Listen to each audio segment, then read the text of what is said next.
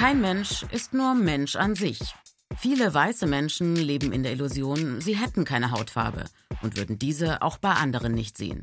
Wegen ihrer weißen Hautfarbe jedoch wachsen sie mit besonderen Privilegien auf und empfinden diese als völlig normal. Im öffentlichen Leben herrscht meist Weißsein vor. Weiße Menschen bestimmen unsere Wahrnehmung, ob im Fernsehen, in der Politik oder in der Kirche. Gott, Jesus und Maria werden meist als Weiße dargestellt. Weiße Menschen haben gelernt, Weiß als das Normale, als das Eigentliche anzusehen. Dagegen steht Schwarz für das andere oder das Abweichende. Diese Denkweise wird deswegen auch Othering genannt, von Englisch für anders. Jemanden zu einem anderen machen. Manchmal wird Schwarz auch eindeutig mit Negativen verbunden. Schwarzfahrer, schwarzes Schaf, auch der Teufel wird schwarz dargestellt.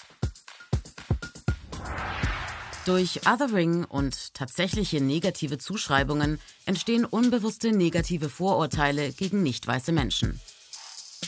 Auch bei weißen Menschen, die sich für sehr aufgeklärt halten und jede Art von Rassismus weit von sich weisen. Die können so gut tanzen. Wo kommst du her? Du sprichst aber gut Deutsch. Nicht-Weiße erleben so jeden Tag, dass sie als nicht dazugehörend wahrgenommen werden. Wer weiß ist, macht wegen seiner Hautfarbe keine Erfahrungen mit Rassismus im Alltag. Das macht weiße Menschen blind für bestehenden Rassismus. Stattdessen werden ihnen Privilegien zuteil, wenn sie eine Arbeit oder eine Wohnung suchen. Auch diese Privilegien bleiben meist unsichtbar. Und viele Weiße gestatten sie automatisch auch anderen Weißen. Vorurteile schüren Hass und Gewalt. Doch rassistische Gewalt ist nur die Spitze des Eisbergs. Die Benachteiligung von Nicht-Weißen beginnt schon vorher.